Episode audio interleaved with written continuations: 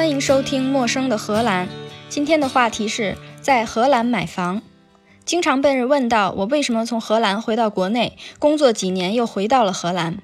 是听众不同，我会谈人生、谈事业、谈理想，但是实际原因很简单，就是在北京买不起房。零九年，我从二环的房产中介逛到三环，三环逛到四环，四环逛到五环。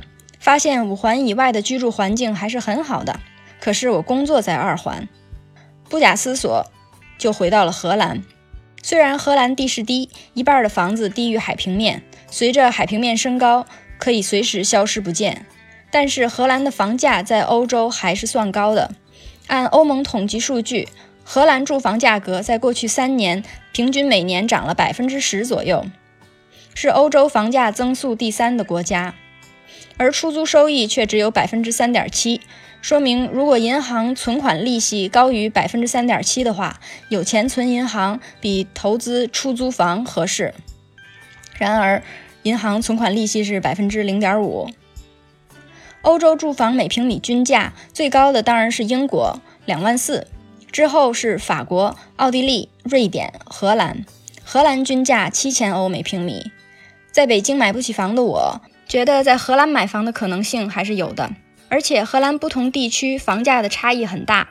最贵的阿姆斯特丹市中心几万欧一平米，而在荷兰北部、东部和东南部，花个四十万欧元就可以买到一两万平米的农场了。在荷兰比较发达的地区，就是阿姆斯特丹、海牙和鹿特丹附近的一些城市和乡村，房价基本上是两千到四千欧一平米。在荷兰买房是个什么体验呢？我们先把这个话题扩大一点，说一下在荷兰有哪些可以交易的房地产。不说那些公对公交易的公司，私人交易的主要有住宅、公寓、停车位、住房用地、仓储用地、仓库、泊船泊位、泊车泊位。住房和公寓的区别是，公寓是指公寓楼里面的一户，而住房就比较丰富了。如果按房子的功能分，有平房、家庭房、集体宿舍、房车、船屋、别墅、农场，还有一类比较特别的叫地产，包括城堡、大型综合农场、几万平米的工厂或者几万平米的古代庄园、风车、教堂、修道院等等有特殊功能或者曾经有特殊功能的房地产。范围缩小一点，说说我们常见的住房。按房型分，有联排别墅和独栋别墅。联排别墅是最流行的房型，又可以细分为二合一，就是在一栋房子里面只有两户，这两个住户共用一个房顶，所以叫二合一。二合一在联排别墅里面是比较贵的房型，稍便宜一点的有一排别墅的最后一栋。如果一排别墅是 L 形状，在拐角的那一间也比较贵。因为会视野好，花园大。如果联排别墅不能满足你对生活的热爱和对隐私的渴望，就该考虑独栋别墅了。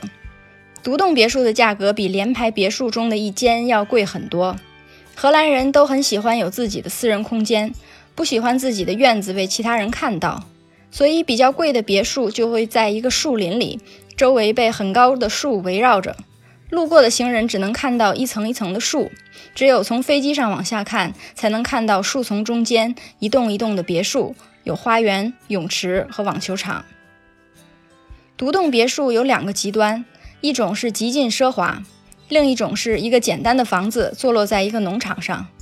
买别墅的时候也要买农场，捎带脚还有马厩、牛棚、鸡舍、农用车库，并且可以免费获赠喂牲口的水池、配料机。农用机械和几十棵果树等等。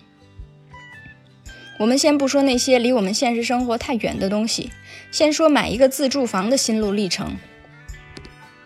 第零步是心中泛起“我想有自己房子”的涟漪，然后你就会想到买房子每个月还贷款，可能比交房租多不了多少。但是过了三十年之后，房子就是自己的了，这个时候你就有了更强烈的买房欲望。从这个想法到得到一串钥匙，打开属于你的房子的门，还有一段路要走。按我的逻辑做一个理性的决定，这个过程分十步。第一步，想象自己未来五年的人生规划：要不要移民别的国家？要不要换工作？想要住在城市中心，还是安静的城市边缘或者村子里？想要方便的城市生活，经常要去电影院，经常逛街，就要住在市中心。如果你上班需要开车的话，最好还是住在离高速比较近的地方。市中心人多路窄，如果上班路上遇到有人搬家，你就被堵在那儿了。要么帮他搬家，早搬完早开走；要么就在家上班，不用去单位了。如果你喜欢安静的生活，可以住在村子里。村子里的坏处是公共交通不太方便，有的地方也没有路。晚上回家靠划船，天黑之后水面特别漆黑平静，总有一种有水怪要出来的感觉。决定房子要在市中心、城市边缘还是村子里，要方便上高速还是方便用公共交通，是买房的第一步。第二步是弄清楚自己能负担多少钱的房子。荷兰的住房贷款可以贷百分之百，几年之前还可以贷百分之一百二，并且可以只还利息不还本金。最近这几年收紧了贷款，只能贷房子售价的百分之百，而且也要按你的年收入、是否有永久工作合同、是和别人一起买还是自己买。除了这个贷款，还有没有其他贷款？以这些条件来决定最终可以贷多少钱。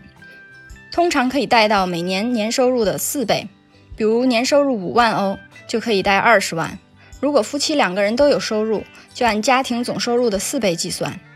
知道了自己能花多少钱，房价大概就定下来了。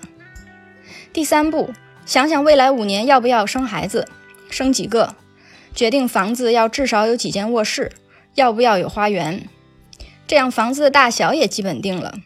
荷兰对什么叫一间卧室有特别的规定。所以卧室数量和房子的大小紧密相连，房子的大小和房价又紧密相连。所以位置、平米数和房价定下来了，房型也基本确定了：公寓、联排别墅还是独栋别墅。荷兰有很多公寓的一层是有院子的，这些公寓和联排别墅的区别是，楼上的住家可以看到你的院子，也可以往你院子里扔东西。我住的公寓就是在这种一层，有个挺大的院子。每天早晨，院子里都能捡到楼上扔下来的烟头、冰棍、筷子，还有一天捡到一把刀。我开始怀疑是不是我装修噪音太大了，还是楼上两口子打架甩刀出来。后来，也许是我日夜在花园劳动感动了楼上的邻居，也许是那个暴躁的邻居搬走了。最近这一年，再没收到这些七七八八的东西。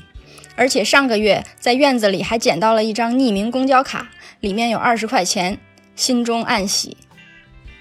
公寓有一个好处是物业会处理各种问题，而别墅需要自己维护。知道了位置、房型、房价、面积，找房的基本大方向就有了。比如说有院子和三间卧室的，在城市边上的四十万上下的联排别墅。第四步，要想一下房子的完成度。想要从空地自己开始盖房，或者是房子已经有了空壳，需要完全翻新，还是需要重新做防水隔热，或者房子整体比较好，只是装修不是你的风格，需要重新装修，还是大部分都很好，只要换一下厨房和浴室就可以了，还是完成度百分之百，连地板和墙都已经是你想要的样子，拎包入住即可。基于第四步的决定，开始考虑第五步硬性要求。如果完成度的要求只是百分之零，空地盖房，那只要看空地的位置就可以。如果要完成度百分之八十，简单装修即可，就可以考虑一定要有两间厕所、一间浴室，里面要不要有浴缸，窗户玻璃是不是必须是双层玻璃，厨房要独立厨房还是开放式厨房之类的这些要求。我自己的硬性要求只有一个：周围不能有幼儿园、小学和电车。我有时候在家工作，学校太吵了，和同事讲电话，人家都听不见我在说什么。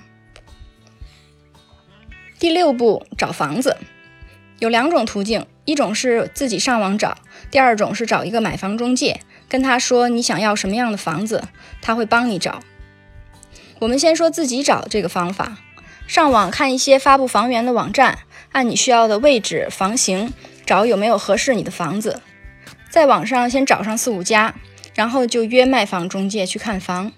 每一个房子的卖房中介可能都不一样，要打电话约不同的中介去看房。看房就是约上一个时间，你去那个地址，中介也派一个人去那个地址，房主全程不在场，只是你跟中介了解这个房子的情况，中介也会了解你的情况，比如你是想买第一套房还是第二套房，有没有贷款，还是想要全额付现金。中介了解这些情况是为了估计一下你在筹款上会不会遇到什么麻烦，有没有得不到贷款浪费时间的风险。我们一会儿再讲关于财务的问题。看房的时候也有一些门道。如果你雇了买房中介，他会和你一起去看房，帮你注意房子里面需要注意的地方。如果没有雇买房中介，就有很多东西需要自己注意。如果要买的是老房子，比如说一九二零年以前的房子，首先要看的就是地基。有的房子没有地基，有的房子地基很简单，或者已经倾斜了。之后着重看一下墙体，看看墙上有没有结构性的裂缝，再看房顶防水情况好不好，有没有隔热，窗框怎么样，玻璃是不是双层玻璃，房子墙体的防水，房子通风怎么样，靠大风吹还是有通风系统，这些都还可以的话，就可以看一些更细致的地方，比如说排水系统。荷兰水系发达，很多房子的排水是直接排到旁边的运河里面。这些排水管道是不是需要维护？雨水和生活污水也不一样，雨水可能直接排到河里，污水可以连到政府的污水系统，也可以有自己的污水池。污水池是一个很神奇的地方，半埋在后院地里，要定时往水池里放一些降解有机物的细菌粉末。污水降解之后，直接排到河里。上水系统通常都是国家统一的，不太需要关心。只要看看房子里面的管道是塑料的还是铜的，锈没锈，漏没漏。供电都是国家电网，注意一下电网入户之后分了几组电，每一组一般是十安或者十六安，两千瓦到三千瓦。在荷兰的住宅要求每个超过一千五百瓦的用电器，如果没有自己的开关，都要有一组独立的供电，在电表箱里要有独立的开关。所以一个现代化的厨房就要有七组电：洗碗机一组，微波炉一组，烤箱一组，电热炉两组，另外一组就是通用的电灯、烧水壶、冰箱。所以入户组数越多越好，越方便将来接新的用电器。说完了电之后，就是天然气。荷兰也是国家气网供气的，虽然有规定说二零三零年之后的新房子不能再用天然气，要全部用电，但是老房子还是可以继续使用天然气。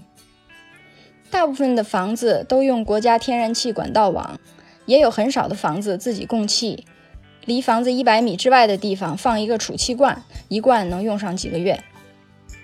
这些都看完了之后，还要看暖气。最现代化的暖气用地热，钻一个一百米深的洞，把地下一百米深的热水抽上来，泵进暖气管里。最常见的情况是家里有自己烧天然气的锅炉，供自己家的暖气和生活用的热水。锅炉也可以烧电的。公寓楼有的会有集中供暖，每年每户按用量交钱。这些方法都比较方便。还有一些隔热不好、供暖困难的老房子，需要烧壁炉。什么下水要靠细菌降解，供暖靠烧火，炒菜要用自己的天然气罐，听起来都好像是古代的事情。但是在荷兰，这些老房子还是很受欢迎的，一脚踏进没有 4G、5G 网络的中世纪生活。在荷兰村子里买房，还有一点要注意，就是当地的信仰。荷兰有一些村子是信基督教或者新教的，整个村子都信。如果你一个不信教的人搬进去的话，有可能会觉得没办法融入到当地的生活里，或者搞得整个村子都不和谐了。我有一次在荷兰中部的一个村子里看上了一个房子，大概四千平的地，房子是两层的老房子，非常适合翻修。房子的卖家就是房子的邻居，他之前有一万平的地，他把地分成两部分。他在另外的六千平盖了一个新房子，所以把这四千平的地加上原来的老房子卖掉。我直接见到了房主本人，第一次聊天，他讲了这个老房子的历史、结构、地基，他翻修到了什么程度，也给我看了他翻修的图纸，一切都很好，价格也合适，我就跟他约了第二次见面。第二次见面在他的新房子里，非常大，有三四百平的样子，上下两层。一进门我就看到一个像埃及艳后那种长桌子，桌子旁边围坐着十几个人。原来他把整个村子的户主都请来了。坐下来之后，大家就开始非常热情的自我介绍。第一个人说：“我家是村东头的，我有几个女儿，几个儿子。我是哪一年搬到村里来的？我们去村子旁边的哪个教堂？那个教堂有六百个座位。”另外一个人说：“我家是干什么的？会修茅草屋的房顶。如果需要的话，可以来帮你修。我家有二十几个孙子孙女。”你要是不喜欢那个六百座的教堂，还可以去远一点八百座的教堂。大家就这么一轮介绍下来，介绍的模板就是我是哪年来的，我家是干嘛的，我有几个儿女，几个孙子孙女，我家去哪个教堂。大家都介绍完之后，就有一个热心的邻居指着北边一家有栅栏的人家说：“你看，我们村子里都没有篱笆，只有那一家，他搬来之后修了篱笆。”而且我们从来没在任何教堂里面见过他们，他们家真是太奇怪了。我自然也介绍了我自己，见面会就在愉快的气氛里结束了。结束的时候，所有人都比我妈还了解我，但是我还是觉得好像不应该打扰他们这种和谐的生活，所以这一次买房就偃旗息鼓了。我们再说回找房子的过程，房子看好之后，进入第七步。开始跟卖家或者卖家的中介谈价钱，在网上公布出来的卖家的要价，你可以在上面加价或者减价。通常是卖家出一个价，你出一个价。如果卖家有意跟你讲的话，会稍微抬价，你再出一个中间价，这样就应该谈成了。扯超过两次，卖家可能就没耐心了。我有一次第一次出价出的太低了，人家再也没理我。还有一次出价出高了，人家马上就说我们愿意把房子卖给你。不管是哪一种情况，都有一种莫名的失败感。第八步，价格谈好了就签合同，合同里面会指出你有八周的时间准备钱。如果有证明可以证实你在这八周里没办法筹到这些钱，合同就可以取消，并且不需要交违约金。合同签署三天之后，只要不是财务问题。想取消合同或者不能按时履行合同，都要交百分之十的违约金。交完之后，由另一方决定接下来怎么处置，可以要求继续履行合同，也可以取消合同。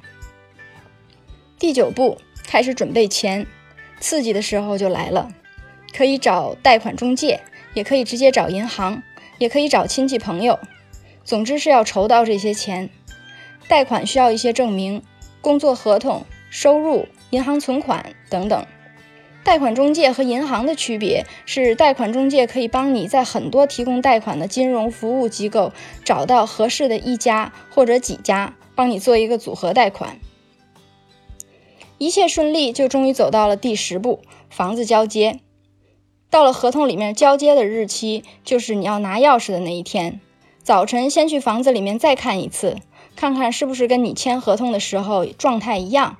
有的时候过去了两个月，房子倒了、烧了或者被盗了，都可以跟卖家重新再协商。如果技术层面没有问题，就和卖家一起去公证处进行交接公证。这是你第一次见到卖家真人，也是最后一次。之后你跟卖家再不会见面，房子出了任何问题都是你的问题。公证处只能说荷兰语，如果你荷兰语不好的话，就要雇一个翻译。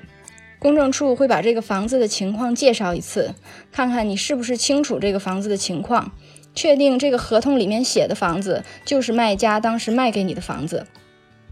公证处也要确定你是不是清醒，是不是自由意志要买房子，而不是被卖家胁迫的。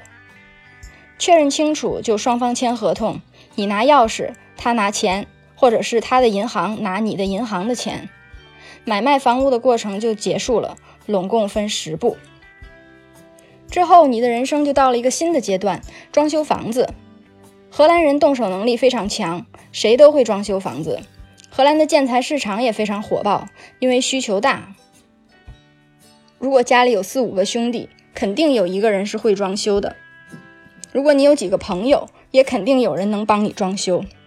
荷兰人学装修的途径也基本一样，先是帮自己的兄弟姐妹装修，或者是帮自己的朋友装修，在别人家里练好手，就开始装修自己的房子了。